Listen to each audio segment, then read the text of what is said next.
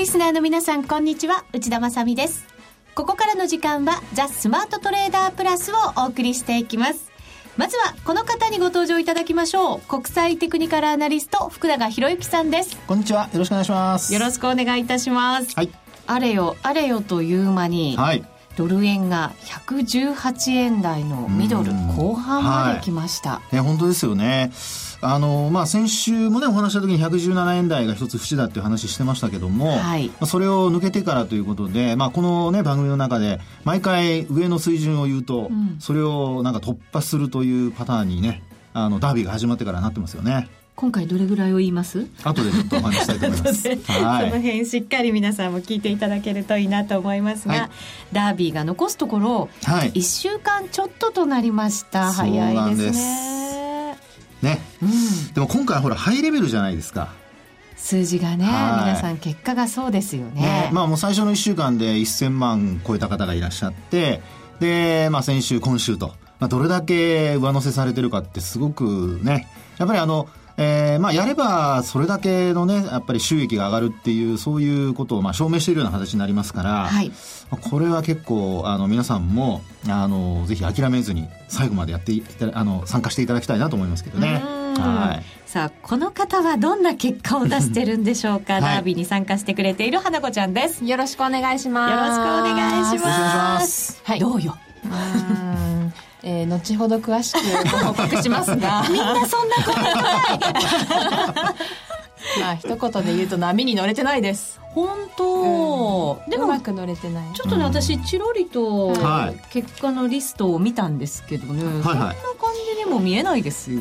いやーなんかハイレベルだからああそうね。やっぱりね、はい、いつものねレベルで考えると金額的にはそんなに波に乗れてないって感じは決してないんだけれども。はい。その通りですこの波が大きすぎますね。本当にそうですよね。ねやっぱりあの乗っかってる人と乗っかってない人ですごく差が出ちゃってますし、うん、逆に行ってしまった人はすごいマイナスになってますしね。それ私に言ってます今。いやいやいやあのランキングを後でねまあ見ていただいて皆さんに、ご紹介したいと思いますけども、はい、そうですね。はい。えー、今週のランキングもですねホームページに掲載予定となっておりますので自分の位置なども確認していただいて残り1週間どんなふうに戦っていくのか。か、また戦略にね。そうですね。はい。かけていただければと思います。さあ、それでは番組進めていきましょう。この番組を盛り上げていただくのは、リスナーの皆様です。プラスになるトレーダーになるために必要なテクニック、心構えなどを今日も身につけましょう。最後まで番組にお付き合いください。この番組はマネックス証券の提供でお送りします。スマートトレーダー計画、よーい、ドンザ・スマートトレーダー計画、用意ドン。それではまずは、花子ちゃんのトレード報告をいただいていこうと思います。お願いします。はい。えー、今週はドル円に徹しました。おドル円に徹しました。はい、だがしかし、反省点があります。自分で反省を、ポイント反省を入れてきましたね。まずは反省点から言うっていうところがね。いや、花子ちゃんなんか素直で。結果から申しますと、はい、プラスにはなったんですが、はい、とても悔しい一週間となりまして、うん、え先ほど。言ったように、大相場に乗れず、ちょこっとこうエントリーして、すぐ撤退してっていうのをちょこちょこやってしまって、えー、こんなに大きなトレンドが出ているのに、その割には結果があまり、うん思ったより伸びなかったなっていう週でした。うん。なんかその時はね、はい、大きなトレンドだって頭では分かってるつもりでも、ええ、ダービーだと大きなポジション持ったりするんで、やっぱりなかなかね、ずっと持ち続ける勇気っていうのもね。そうですね。ですからやっぱりあの今回のダービーは、あの本当に何でしょうかね、あの、ある意味ゲームと割り切れる人は、うん、あの、メンタル面ではそんなに、あの、プレッシャーをかん、あの、まあ、考えずにですね、はい、で、持つっていうことも多分できてるとは思うんですが、まあ、一方で、あの、まあ、さっきの内田さんの話のように、やっぱりポジションが大きくなったところで、えー、あるいはその、上昇のピッチの速さですよね、うん、スピードの速さに、えー、まあ、メンタル面でついていけなくなると、どうしても、あの、途中で降りてしまうと。うん、ですから、まあ、そのあたり、やっぱり、あの、なんですかね、あの、メンタル面での差がですね、結構出てしまっているのかなという感じですよね。はい。はい。で、あの、最初の頃は、100万通貨でちょっと抑えめにやってたんですけど。現実の花子ちゃんのトレードだなって思ってましたけど。はい、100万通貨で結構50ピップスとか、もうちょっと値幅を取って利益を出してたんですけど、今週は満玉を張って 300通貨、ドーンあ、300万通貨、ドーンってやって。花子ちゃんの口から満玉って言葉が飛び出すとは。あれダメでしたっけ？いやいや、あの、多分この放送お宝になると思いますね。ですね。はい、録音しとこうかな。いやいや、オンデマンドありますから。そうだった。この回数、この回だけがオンデマンドの回数が増えたりして、しかもそこの部分だけね。いやいや、その部分だけっていうのはちょっとね、データが取れるかどうかわかりませんけど。まあでも本当にその通りですよね。本当にメンタルが違いますね。100万通貨で持ってるのと300万通貨で持ってるのでは全然メンタルが違くて、全く引っ張れず、ちょっと下に行っただけで、本当にあの、スズメの涙ぐらいの利益で決済してしまったりしたので、これは、ポジション量は、調整しないとやっていけないなと思いました。ダービーなのに、やっぱり自分のなんか性格ってそこに出たりしますよね。面白いように。で、やっぱりあの、まあ、値動きがですね、やっぱ過去のイメージが頭に残ってってるんですよね。やっぱり多分ね、これ誰しもそうだと思うんですよ。はい、で、まあ結果論としてはこう伸びてきたっていうことは分かっていても、うん、まあやっぱりあの、一旦こうリグった後に押してきたところで買おうと思っても、強い相場の時こそやっぱりその後またさらに上昇するっていうパターンになって、うん、まあなかなかついていけないっていうパターンになっちゃいますよね。うん、ですから、まあ常にその相場自体はやっぱ頭の中で、えー、イメージは持つにせよですね、あの常に新しく、新しいイメージで過去のことは捨てて考えないと、ね、ですから、あの、よく、あの、これ血液型でよく言うんですけど。相場が興味ある。あの、相場が、まあ、得意不得意は別として、結構やっぱり、あの、こういう、まあ、えー、売買が好きな人、はい、そういう人って B 型が多いとかってよく言いますけどね。アクティブな感じの。アクティブな感じの。まあ、B 型の人ってよく、あの、まあ、マイペースとかって言うじゃないですか。うん、ね、で、映画の人はすごくやっぱり、あの、細かいし、うん、まあ、特に日本人のおもてなしのね、うん、あの、元祖とかも言われたりしてますから、まあ、他の血液の人は怒らないでください。ウッチーさんの目が。私、A 型オーラ出してましたよ。ちなみに、あの、私は A 型ではないので。福田さん、B 型ですよね。はい、そうですね。ね、マイペースどちらかというとね。はい。ですから、まあ、あの、これはまあ、あくまでも血液占いとか判断でのところですけども、あの、結局、そういうふうに、あの、前のことを忘れて、今の相場にいかに自分を合わせられるかっていうのが、うん、やっぱりあの、メンタル面で、あるいはその相場についていくっていうことにつながっていくんだと思うんですよね。うん、ただ、これは本当にあの、口で言うのは簡単なんですけど、うん、本当難しいですから、あの、まあ、今回のケースを覚えておいて、まあこれからももう一回こういうような状況があるかもしれませんからね。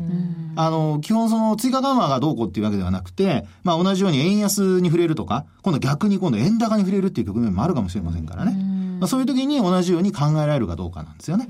はい。確かに今回改めて、トレンドそのものの強さをなんかこう目の当たりにしたというか、うん、そうですね。見せつけられましたね。はい。まあ昨日もあの FMC の議事録のあの公表があって、うん、で、中でですね、それほどまあ高派的なあの内容ではなかったっていうことから、一旦売られましたけども、うん、117円のね、あの前半ぐらいまで一回行きましたけど、その後もう一回また118円まで戻して、うんで、抜けてっていう、そして今に至ってるっていう状況じゃないですか。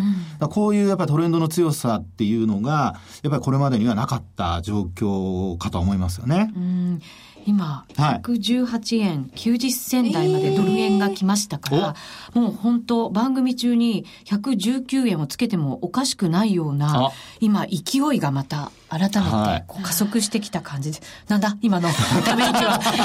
いやもう今日も午前中からドル円買おうかな、やめようかな、買おうかなで買ってないです。そうか。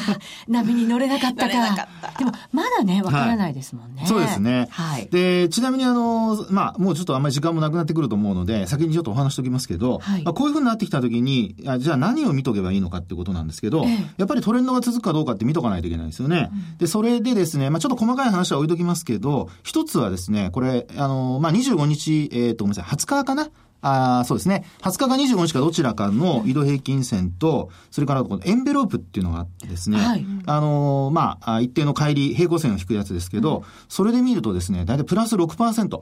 これで過去っていうか直近112円で一旦止まった時ありましたよね。はい、この時も止まってるんですよ。で、今回それを、あの、今日のベースで当てはめると、今日、あの、20日ですけどもね、えー、119円の17、8銭のところなんですね。うん、私が見てるデータで見ると。うん、ですから20銭、119円の20銭超えて、さらに上に行くかどうかですね。というのは、まあ一つ、まあ、あの、当たるかどうかわかりませんが、まあ当たり外れじゃないんですけども、過去のデータで見ると、うん、まあ直近のデータで見るとですね、そういう状況になっていると。あともう一つ、トレンドが変わったかどうか見るために使ってほしいのはパラボリックですかね。パラボリック、はい。はい。あの、5日線を見る方向、方法もあるんですけど、5日線だと向きが下向きになってしまうまで、うん、あの、見てると時間がかかってしまって、で、あの、どうしてもロスしちゃうんですよね。パラボリックはもうタッチした時点でトレンドが変わったかどうかってトレンドの転換を教えてくれるので、パラボリックをですね、ちょっと、あの、並行、合わせてみると、うん、併用してみると、あの、ちょっと参考にはなるのかなと思います。これ、冷やしですけどね。はい。なるほど。こういうトレンドがしっかり出てるとき、はい。相場の転換点がもしかしたら来るかもしれないとき、そう、ね,、いうもので判断していけばということですね。はい、お知らせ挟んで、まだまだお話伺います。初心者から上級者まで。FX なら、マネックス証券の FX プラス。現在、FX のサービスを提供している会社は世の中にたくさんあります。そんな中、マネックス証券の FX 口座数が増加しています。マネックス証券の FX プラスには選ばれる理由があります。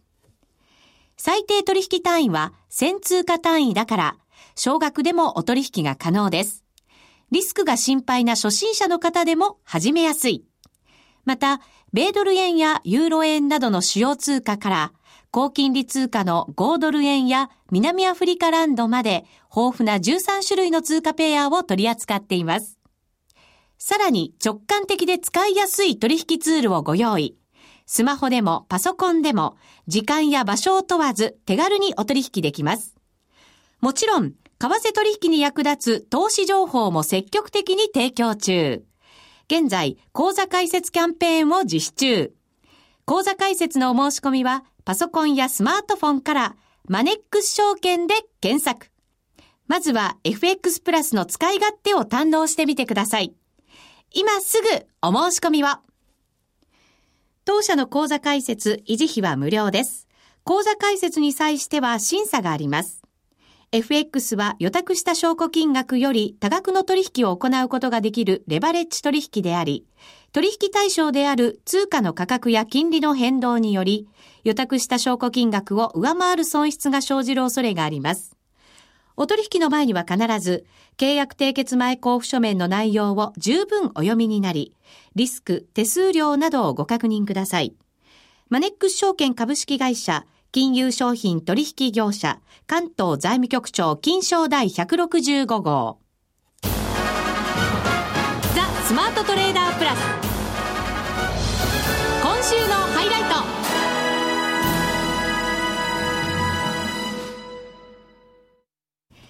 それでは、ここからは福永さんに相場の分析してもらいます。えっ、ー、と、日経平均の方は、為替ほど今日は勢いがなかったような感じがしますよね。はい。そうですね。うん、あの、ちょっと花子ちゃんに質問していいですか？はい。株と為替、うん、どっちが先に動いてると思います？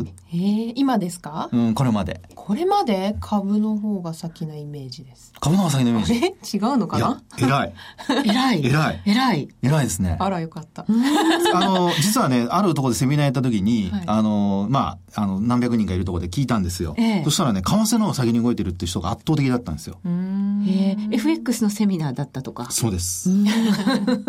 あの、まあもちろん株のセミナーも両方やってたんですけどね、その時に。そうなんですか。えで、あの、リスナーの皆さんもどう思われてるかなんですけど、答えはですね、ええ、あの、過去のデータからすると、今、花子さんが、花子ちゃんが言ったように、株なんですよ。お正解。素晴らしい。僕の顔色見て答え どっちかなみたいな。これ逆言った方がいいかなみたいな。まあ、それは置いといて。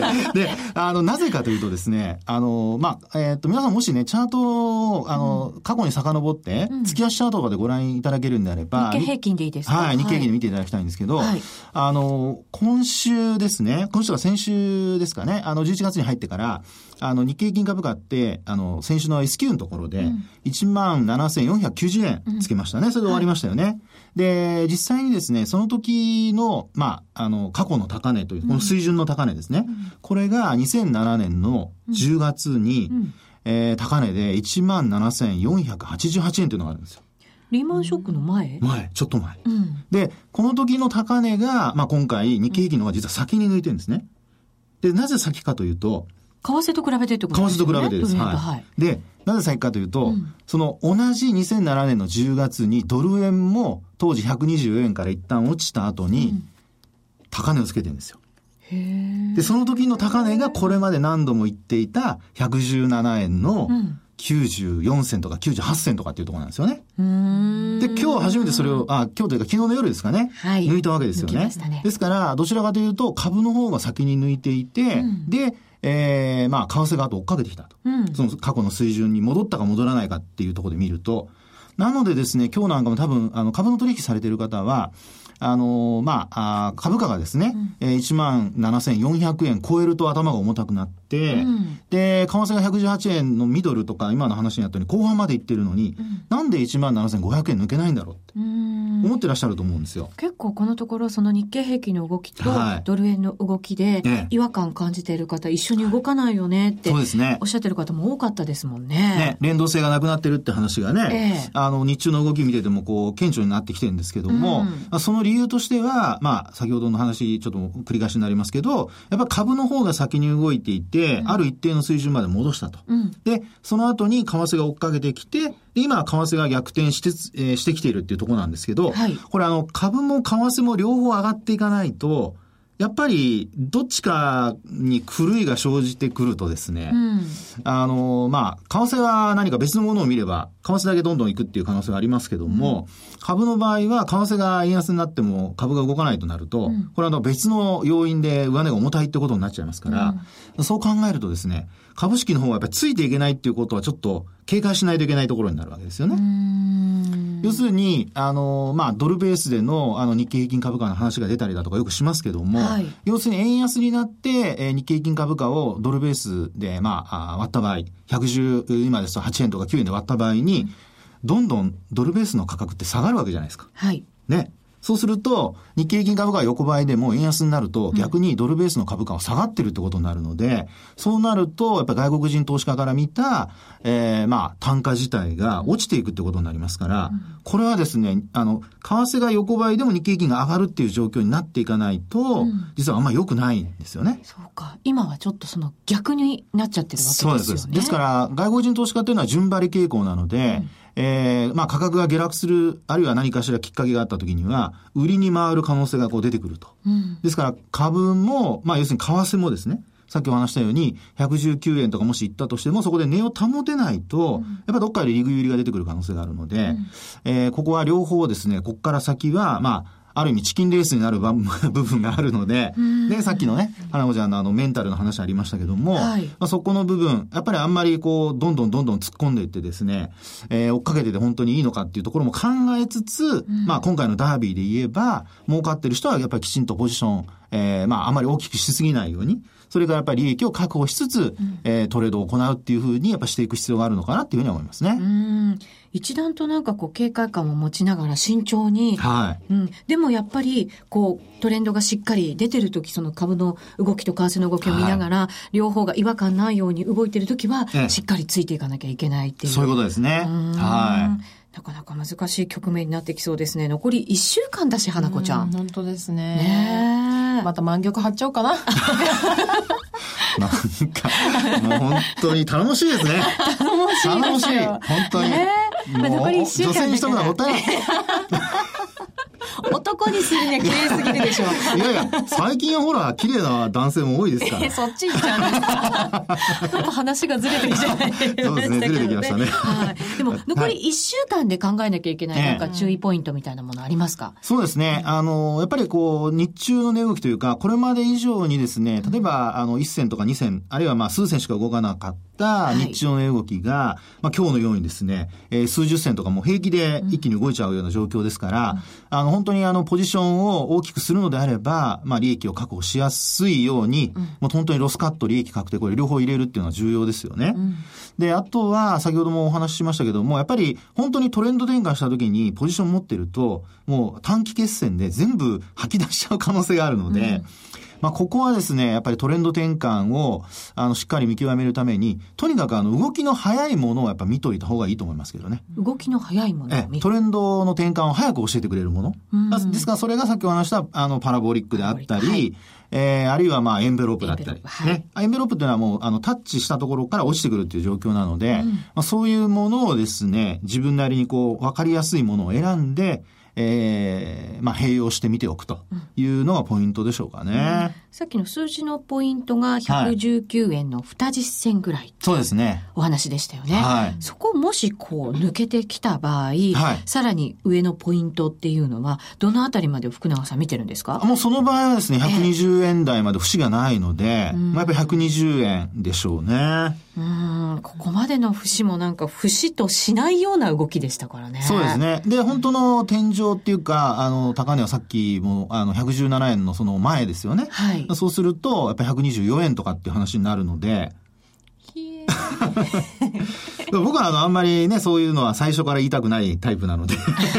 よく皆さんあのね、あの、最初から124円とかね、言う人はたくさんいますけど、僕はあんまり積み重ねだと思ってますから、一つ一つクリアしてっていう話なのでね、えー、まずは120円。120円。で、まあその前に119円の20銭台っていうところでしょうかね。今、ドル円は118円89銭から90銭あたりで、ね、高値もみ合いと、いうことになっています。はい。はい。ありがとうございました。はい、ありがとうございました。みんなで参加、今週のミッション。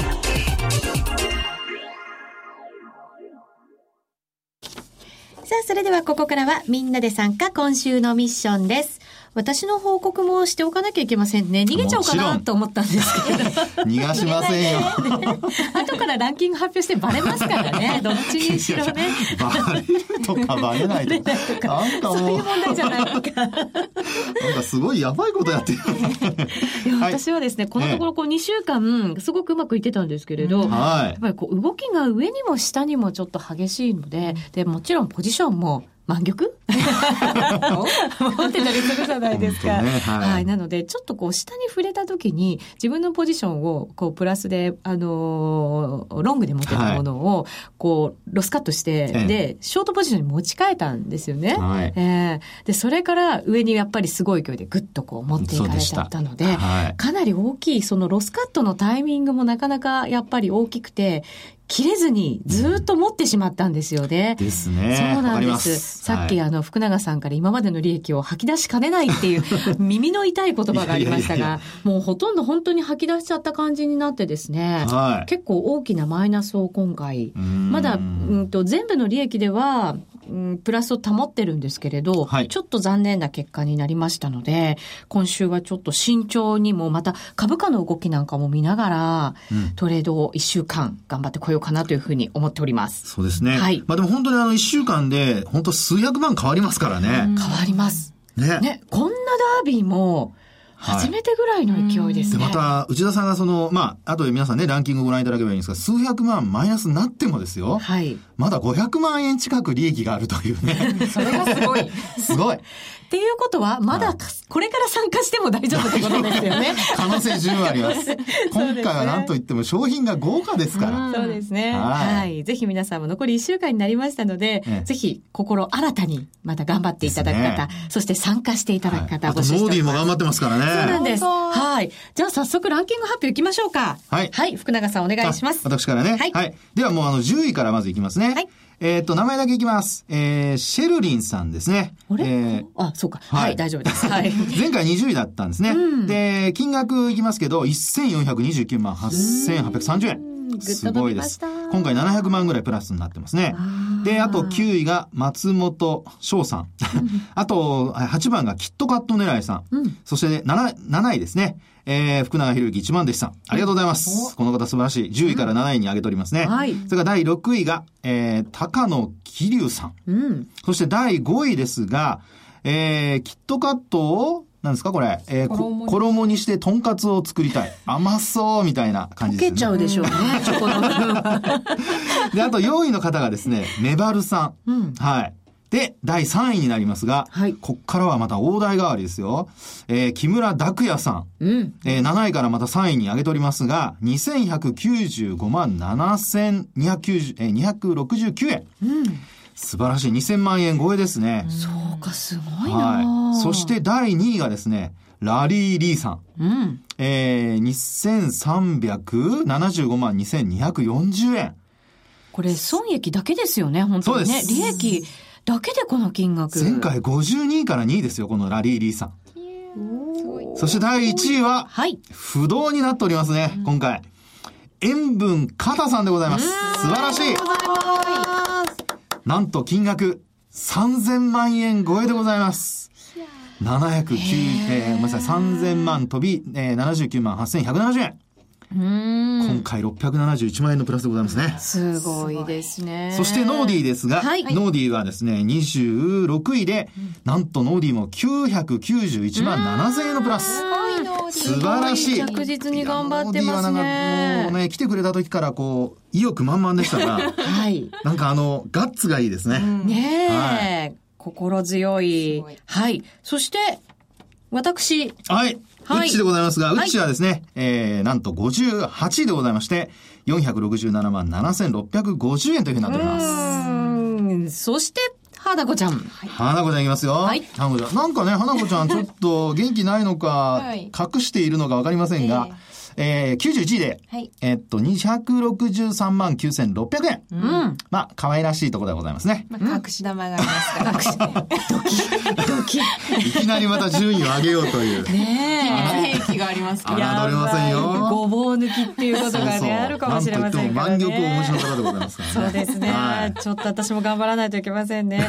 でもトップの方々が、ちゃんとこう、もう、これでいいやと思わずに、毎週しっかり利益を出してきてくれてることが、本当です。本当に嬉しいですね。いいですね。これは見ててもね、はい、参加してない方も楽しいんじゃないでしょうか、こんなの見てると。そうですね。はい、リスト見ましたらですね、講座つく、講座というか、解説して参加はしてるんだけれども、まだ取引をしてないよという方もたくさんいらっしゃるようですから、ね、はい。ぜひ、ここからでもいいのでね、えー、頑張って参加していただけるといいんじゃないかなと思います。はい。また。チャンスありますよ。そうですね、はい。ホームページからもまだまだエントリーね、募集してますので、そちらもぜひご参加いただきたいなと思っております。はい、お待ちしておりますよ。はい。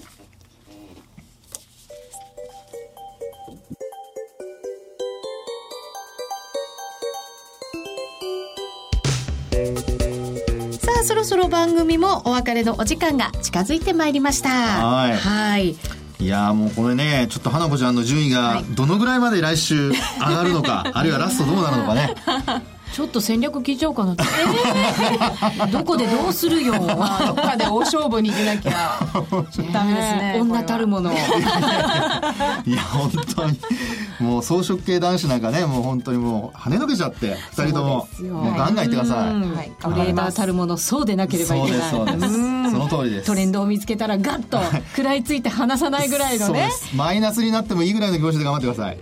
いいんですいいんですか？いつもと違いません福永さんいやいやプレッシャーをかけないように私が装飾系じゃないですかどうするんですか？でもそれぐらい強いトレンドが出てるということなのかもしれませんね、そうですね。まあでもね、はい、あの注意事項もありますからね、うん、皆さんあのちゃんと地に足をつけてトレードしてくださいよ。はい。わ、はい、かりました。ここまでのお相手は福永博之と花子と内田まさでお送りしました。それでは皆さんまた来週この番組はマネックス証券の提供でお送りしました。